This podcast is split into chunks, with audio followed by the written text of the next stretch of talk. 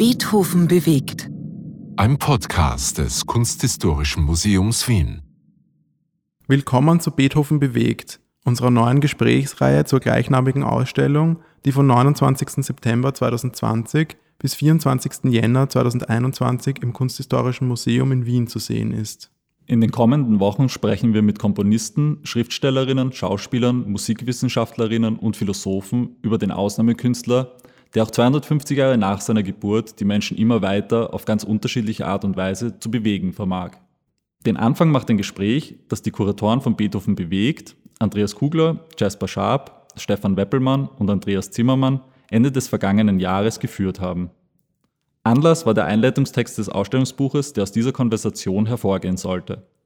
Angeregt unterhielten sich die vier über die Beziehung des Musikers zum Kunsthistorischen Museum und seinen Sammlungen, über das Konzept und die Struktur der Ausstellung sowie über den Katalog als deren Weiterführung. Die Aufnahme des Gesprächs war ursprünglich nicht für die Veröffentlichung gedacht, sondern sollte lediglich der Transkription dienen, weshalb wir nicht darauf geachtet haben, eine studioähnliche Situation zu schaffen. Wir bitten Sie daher, Hintergrundgeräusche und die nicht einwandfreie Tonqualität zu entschuldigen. Auch Musik ist zu hören. Es erklingen Ausschnitte aus Beethovens Klaviersonaten Opus 14 Nummer 2, Opus 106 und Opus 110. Raphael Kopper und Benjamin Meyer wünschen gute Unterhaltung.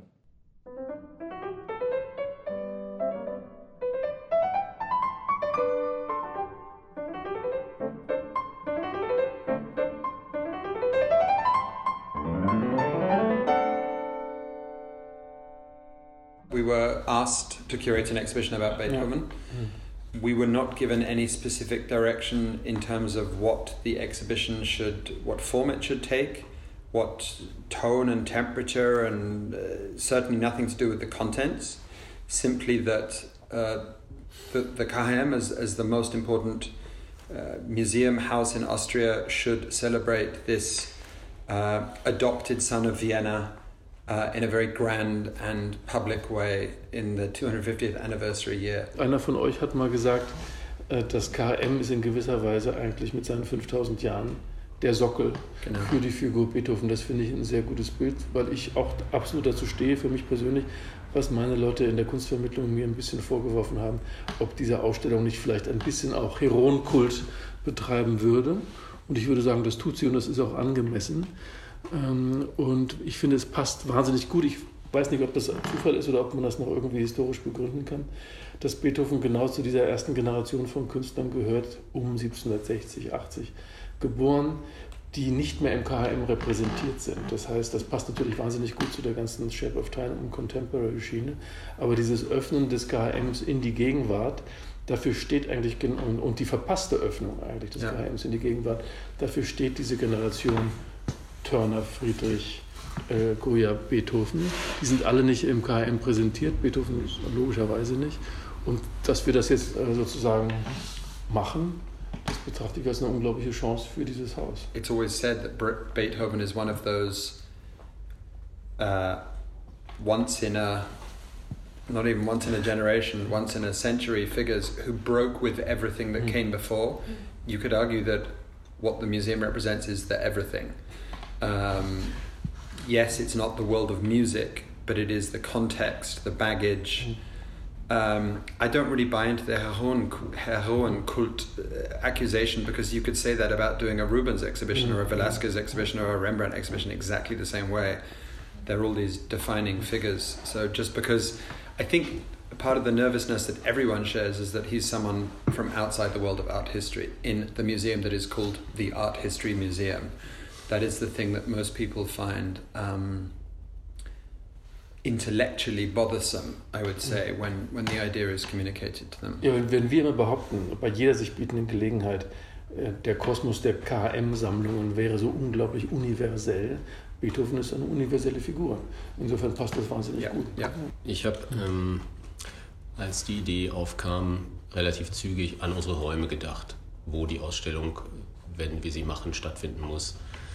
Und dann auch an die Herausforderung, verschiedene Medien, äh, auch ephemere Medien, ähm, wie etwa äh, Performance äh, und auch Bewegbilder, äh, Dinge, die also eigentlich im Kunsthistorischen Museum so in der Sammlung nicht abgelegt sind, dort zu inszenieren und zusammenzustellen. Und fand, abgesehen jetzt vom Thema Beethoven, diese Chance sehr weit aus den hergebrachten ähm, Schemata, in denen ich mich normalerweise als Angestellter und Kunsthistoriker an dieser Sammlung bewegen muss, ähm, auszubrechen, äh, ganz äh, motivierend irgendwie auch, weswegen ich nicht sehr lange gebraucht habe, obwohl ich mich mit Beethoven jetzt von äh, meiner eigenen Ausbildung her nicht auskenne. Ähm, ein Gefühl zu haben, das könnte vielleicht tatsächlich Spaß machen.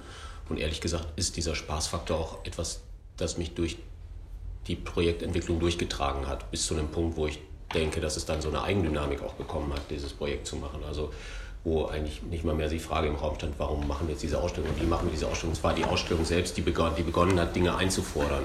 Das kennt man ja auch, wenn man irgendwie an dem Text arbeitet, dass der dann plötzlich so selber Lücken aufwirft und Fragen quasi sich ergeben aus der Arbeit und wir dann einfach versucht haben, dem Rechnung zu tragen. Und der zweite Punkt, ähm, der auch ziemlich schnell dann ja kam, als wir uns mit Beethoven und dem Thema und der Aufforderung beschäftigten, war, wer, wer ist wir eigentlich? Und dass wir eben äh, die Gelegenheit hatten, die Chance hatten, es kommt immer mal vor, dass wir mit Jasper kooperieren, aber eben nicht ähm, auch mit, mit dem Andreas, mit seinem Hintergrund aus dem Theatermuseum und mit, mit dem Andreas, der den äh, Publikumsaspekt, den Vermittlungsaspekt direkt vom Start an in das Projekt einbringen kann. Und dadurch hat diese sehr unterschiedlichen Hintergründe äh, vereinende Methodik, wenn wir überhaupt Methodik sagen können, auch was sehr Schönes für mich gehabt und hat noch nach wie vor. Und das finde ich ist äh, dann wiederum auch, um jetzt zurückzukommen zum Beethoven, irgendwas, was auch gerade vielleicht nicht von ungefähr bei ihm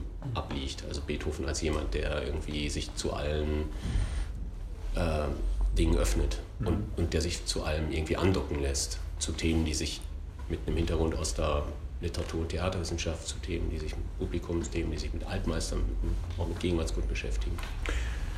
Uh, maybe just one last thing on this. I think it, one thing that was very important for us at the beginning, and also maybe something of a relief, was when we all understood that this could not be the type of Beethoven exhibition that people would expect. Uh, that this wasn't the classic biographical, like the biography in exhibition form. Um, there wasn't the time to do that. We were maybe not the right place to do that. It was also already happening in Bonn, uh, in his birth town, city. Um, the fact that Bonn are doing such a comprehensive exhibition freed us up somewhat to think uh, little, little differently, a little more intuitively, a little more creatively, um, uh, which I think made the whole process much more thrilling than it would have been if it had been a purely uh, wissenschaftliches exhibition for us. Um, and also, it enabled us to, to, as I say, to, to be to do things that people are not expecting. So people will come expecting to see an image of Beethoven in the first room or on the poster or in the last room. And he doesn't appear anywhere in the exhibition. Kulturhistorische Ausstellungen, so wie ich sie aus dem Theatermuseum kenne, die haben ja oft die Situation, dass sie ein leeres Zentrum umkreisen, weil das, was Thema ist, nicht anwesend ist, nicht gezeigt werden kann. Anders als in einer Kunstausstellung. Und das gilt zwar für unsere Ausstellung nicht ganz, weil wir da und dort Musik haben, aber es ist doch eine gewisse Analogie und diese, diese Idee des Umkreisens eines leeren Zentrums, das bedeutet immer, dass man sich überlegt, wie, also auch in allen anderen Fällen solcher Ausstellungen, wie, was lässt sich da in Bewegung bringen, ja, bei den Besuchern, in ihren Gesprächen, Gedanken, auch über den Ausstellungsbesuch hinaus. Im Bewusstsein, dass das für alle anderen Ausstellungen auch gilt, aber es gilt halt doch in einer spezifischen Weise dafür. Und das Unerwartete passt auch wahnsinnig gut zur Figur Beethovens. Also seine Kompositionen haben ja sehr oft, das ist nicht in jedem einzelnen Fall, aber doch in sehr, sehr vielen Fällen das Publikum überrascht, bis schockiert, bis überwältigt und haben sehr oft auch nicht nur mit ihrem Anfang, sondern auch strukturell arbeiten sie ja sehr stark mit dem Moment des Unerwarteten, des Schocks in gewisser Weise.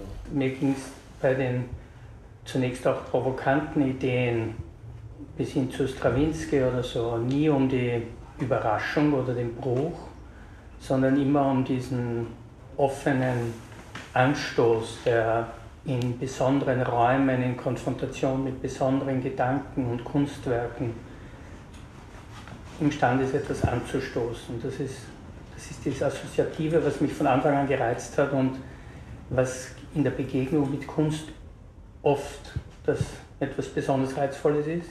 Ich finde überhaupt, dass Beethoven, ich finde gar nicht so, die Einzigartigkeit besteht, finde ich, darin, dass er so exemplarisch ist. Also gar nicht so sehr aus der Reihe fällt für mich, sondern dass sich so vieles, was in der Begegnung mit Musik, bildender Kunst, Literatur gilt, es ist an ihm besonders schön zu erleben oder zu begreifen oder, oder zu bedenken.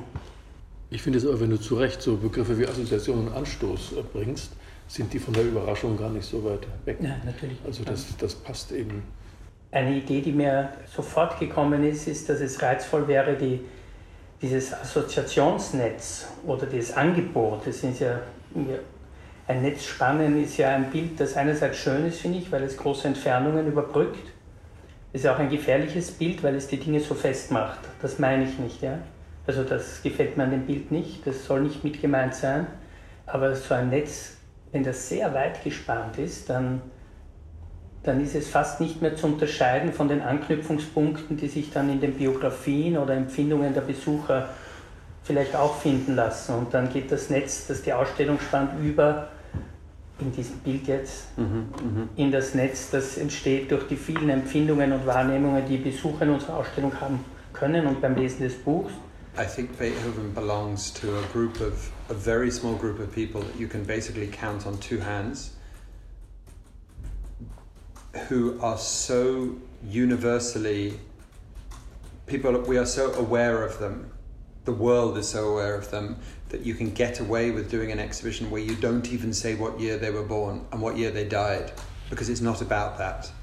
Like it's shakespeare it's mm-hmm. beethoven. They're just part of our consciousness. So you you can delve into them you can delve into them in a somewhat oblique way as we are doing because they're so utterly familiar in so many ways that it's no longer about re-emphasizing the familiarity. It's a they they are a given somehow, you know.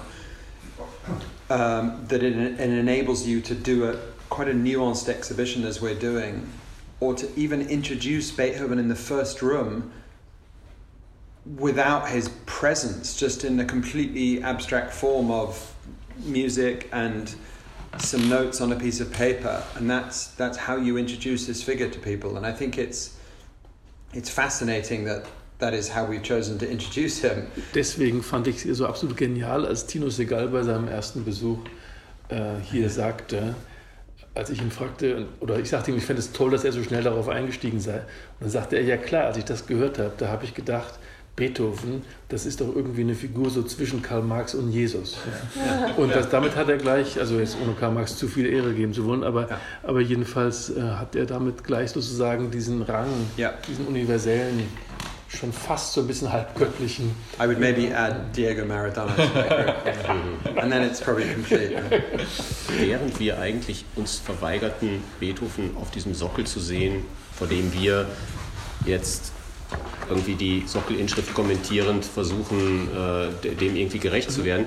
Gerade weil wir es eben so ähm, down to earth gemacht haben, haben wir in gewisser Weise aber auch wiederum es geschafft, dem Beethoven als, ähm, als, als Figur monumental zu sehen, zu, äh, als ob man zu ihr aufschauen müsste. Also es ist ein bisschen ein Paradox, das gerade deswegen gelingt, weil man, weil man diesen, äh, diesen Beethoven steht als Monument auf dem Sockel Gedanken nicht hatte.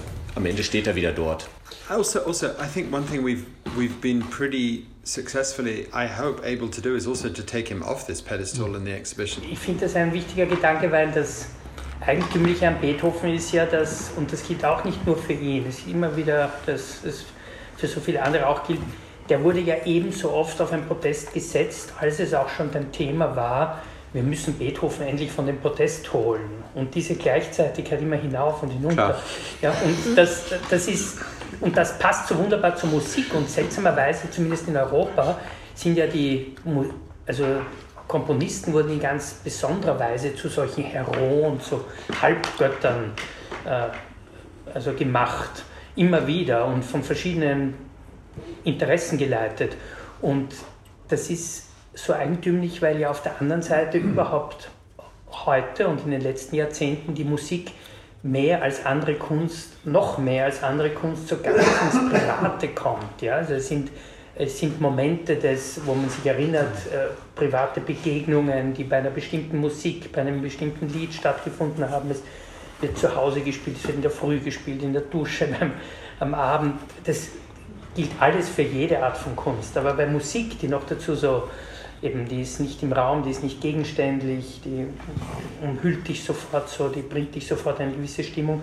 Also die hat immer schon so eine ganz besondere Privatheit der Annäherung. I think this question of the private and the public and the profile is also interesting. Thinking about the exhibition, there are some moments which are very exuberant and very showy and very public, but then I think certainly when you walk into the second room of the exhibition, you feel as if you are somewhere incredibly private and intimate and closed and so on and then you burst out of it again and then in the fourth room it's suddenly very immediate and it, in the fourth room actually both of these things come together. It's kind of private and it's collective at the same time. Um, so i think this is a tension. The tension between the public and the private is something that runs through his life his reception the exhibition the book to a certain degree as well in terms of people's people's takes on, on him. Was mich oft belastet im positiven Sinn und im manchmal auch negativen, das ist die Methodik, die man ähm, an Dinge herantragen muss. Als Kunsthistoriker hat man ja meistens irgendein Repertoire, mit dem man auf Dinge zugeht.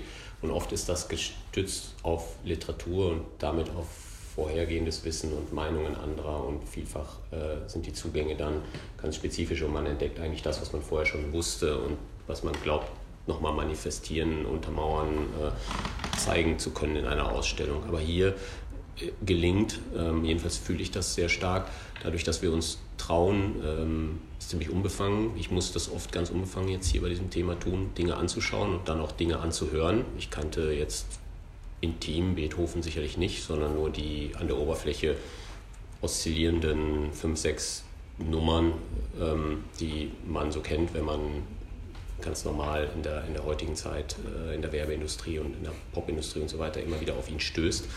Aber dass man jetzt mit einer ähm, Frische des Zugangs ähm, konfrontiert war, die ich auch sehr fruchtbar finde für künftige Sachen, die wir im Haus hoffentlich machen können. Und nur um das abzurunden, als ich mit dem Programm äh, angefangen habe, ähm, jetzt so für mich persönlich, da habe ich echt das gemacht, was ich immer mache, wenn ich Ausstellungen, ähm, in Ausstellungen involviert bin, nämlich Literatur kaufen. Also man, man, man geht irgendwie hin, krabbelt alles zusammen, was man schnell zusammen kaufen kann und denkt, na gut, jetzt kann ich mich vorbereiten, lesen und dann bin ich kompetent und dann kann ich irgendwas produzieren und vielleicht was Originelles Neues machen. Aber ich habe nichts von all dem lesen können, weil viel zu viele andere Dinge, die mit der reinen Organisation zu tun hatten, in den Vordergrund getreten sind. Und gerade das hat vielleicht die Möglichkeit gegeben, mhm. so einen Kaleidoskopblick einzunehmen, der jetzt ganz viel so Undock-Möglichkeiten gibt. Also fand das mhm. für mich sehr befreiend als Arbeit. Das ist einfach super. Also I, I won't lie, I've had a lot of moments during this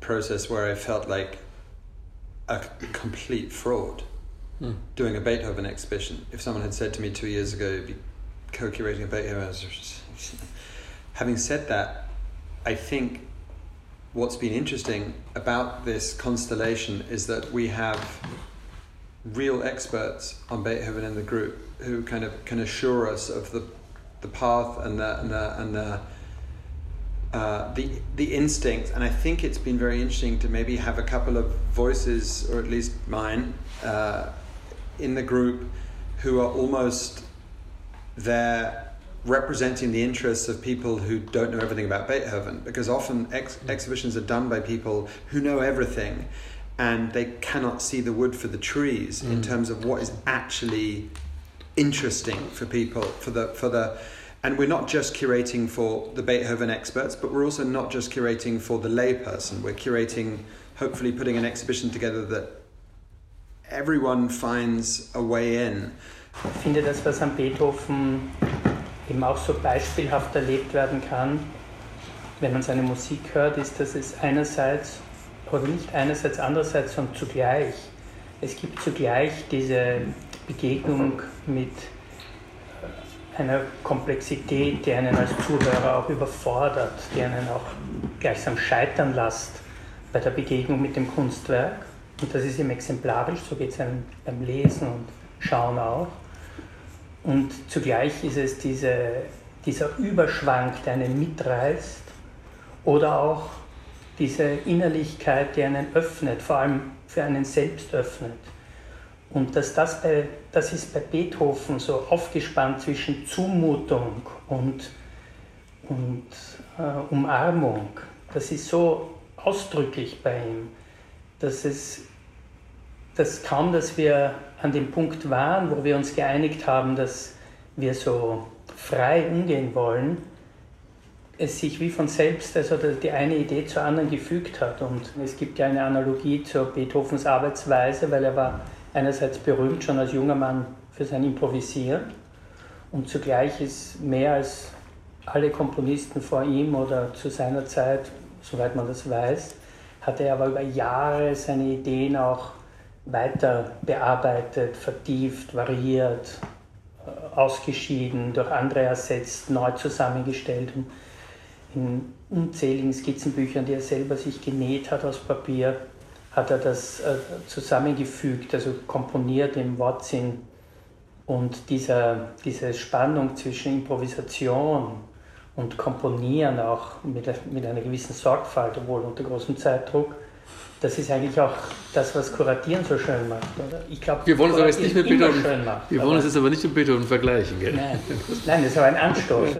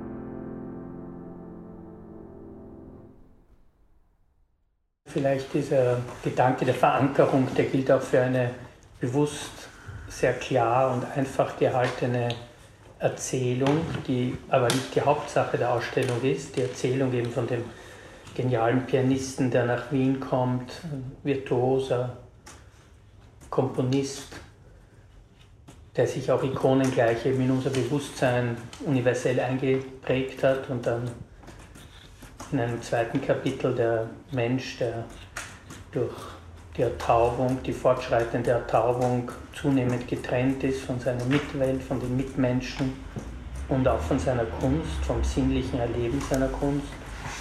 In einem Buchtitel, ein Buch, das jetzt im nächsten halben Jahr erscheinen wird, von Bill Kindermender, ein politischer Mensch in revolutionären Zeiten.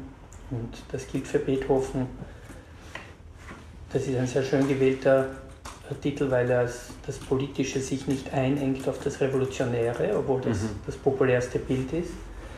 Es ist eben einer jener Künstler, die von der Aufklärung und von der französischen Revolution befeuert die Welt, und zwar wirklich die Welt, Gesellschaft und Natur, mit neuen Augen sehen, mit einer Vorstellung, dass es möglich ist, eine neue Beziehung dazu bekommen, eine neue Art der Mitwirkung, also auch zu leben. The structure of the exhibition in terms of the chapters came pretty quickly. I would say that there was one key object in each room which started to give physical shape to the rooms and brought the atmosphere with them. So in the first room, think it was actually Yorinda's group of drawings, probably first. I think Re- Rebecca Horn and and and uh, and the and the Rodin came in a little bit later, like in the second step, I would say. Similarly, in the second room, the floor and the idea of Goya came in right right at the beginning and basically set the mood, and then a couple of other things came into that room. And the third room, it was really the film of the icebreaker and the presence of Friedrich Turner.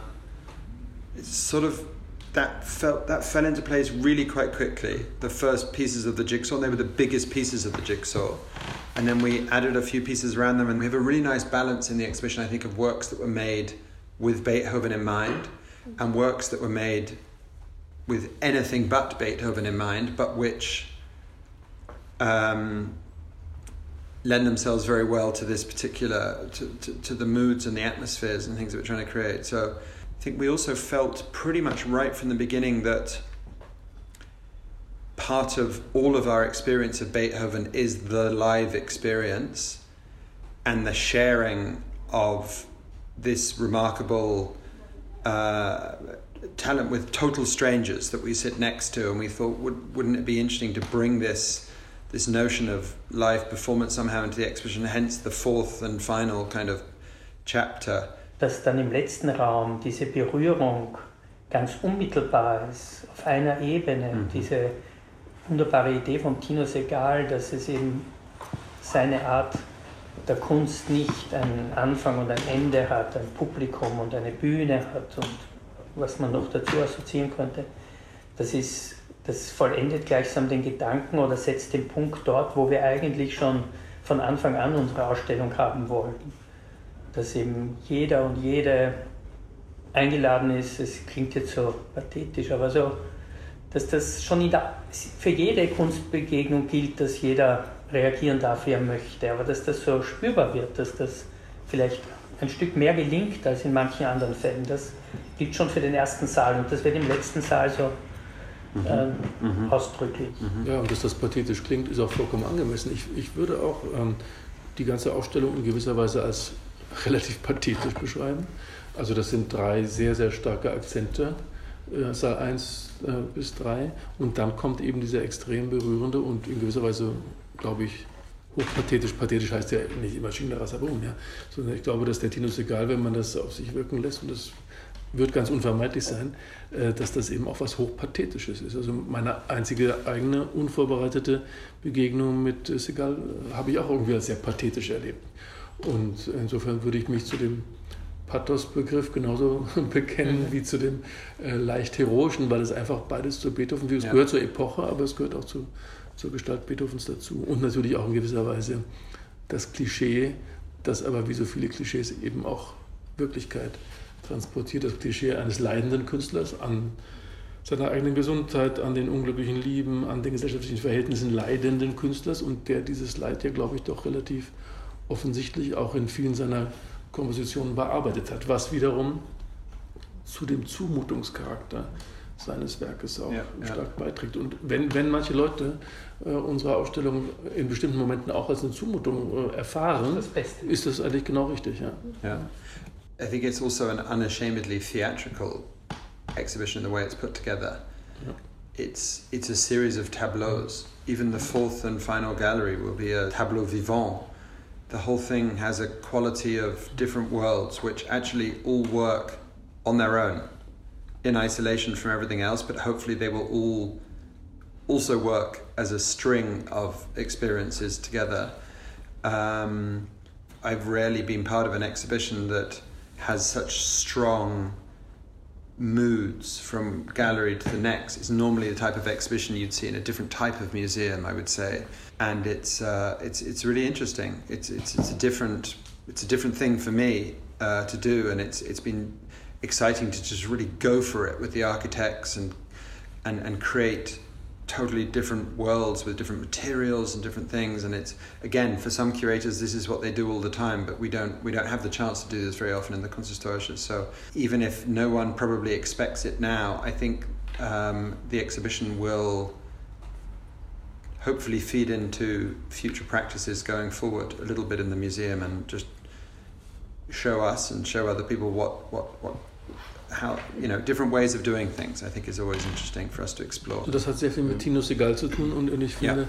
das findet in gewisser Weise auch Tino Segal und Beethoven dieses fast das Strukturprinzip des Unerwarteten. Und, und Museen sind ja im Allgemeinen und gerade Museen für alte Meisterinnen und Meister sind ja doch Museen im Allgemeinen eher Orte des Erwartbaren. Ja. Man kommt dahin und man weiß so ungefähr, ja. was kommt. Und das ist in dem Fall wirklich anders. Das, das, das, fängt anders an und es hört anders auf. We're very much in control of many, many aspects of the exhibition. The thickness of the fabric, the height of the pictures, which picture it is, the label that goes next to it. I think there is a huge element of the exhibition, the fourth room, which is a completely unknown entity. Mm. What is going to happen in there? No idea. Can't control it. It's out of our control. We've commissioned someone in the great traditions of commissioning who we think is brilliant to do something with our public live in our rooms, and we have no idea what's going to happen.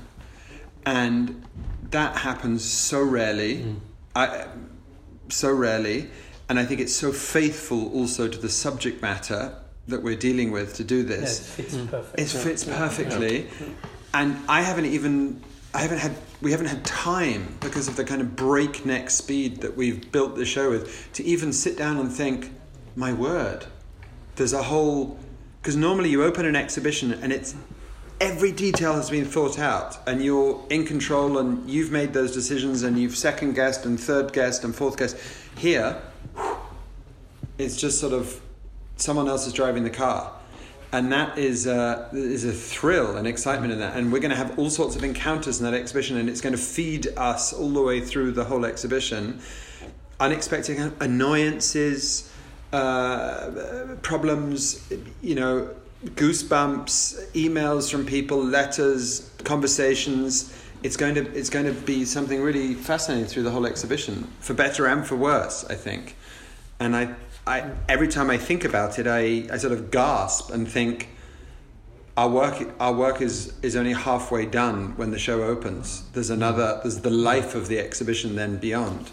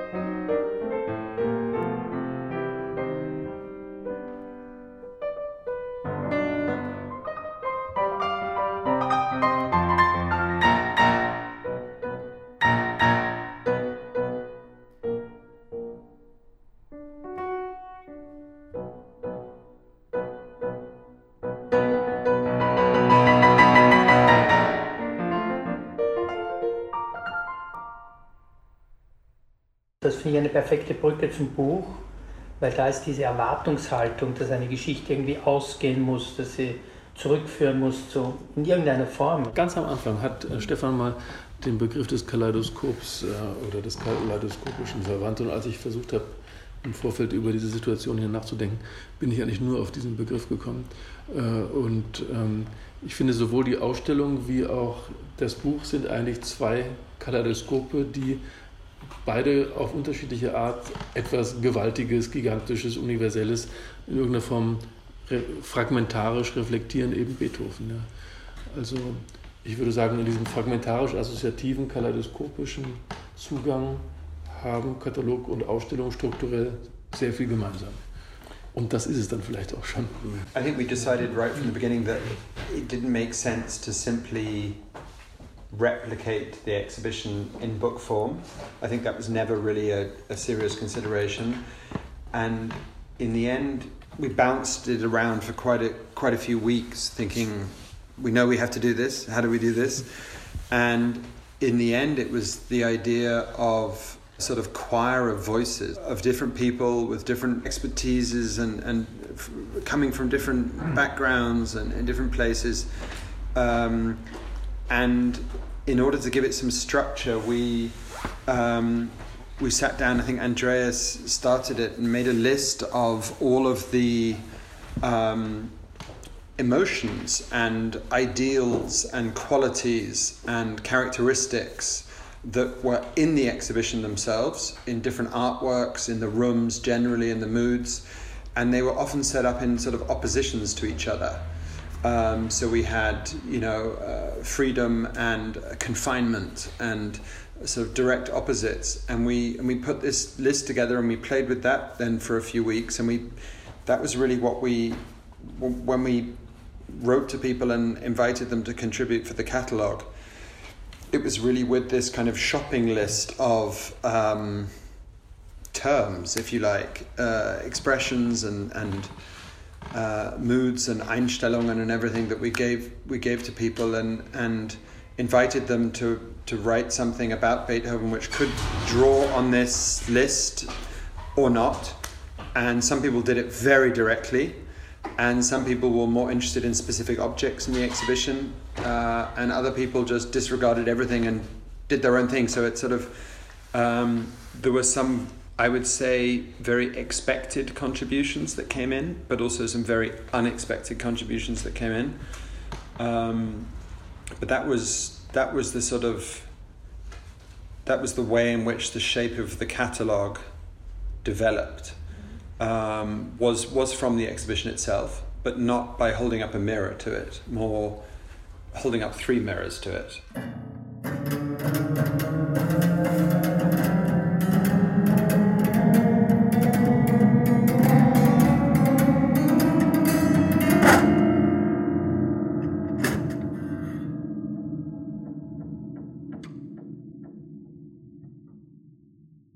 Die ökonomischen Auswirkungen der Corona-Krise sind auch für das Kunsthistorische Museum dramatisch. Mit einer Spende unterstützen Sie uns dabei, unsere Kernaufgaben vermitteln, ausstellen, forschen, sammeln, bewahren und dokumentieren, auch in Zukunft in bestmöglicher Weise zu erfüllen. Alle Informationen zu Spendenmöglichkeiten finden Sie auf unserer Website www.khm.at. Vielen Dank für Ihre Unterstützung.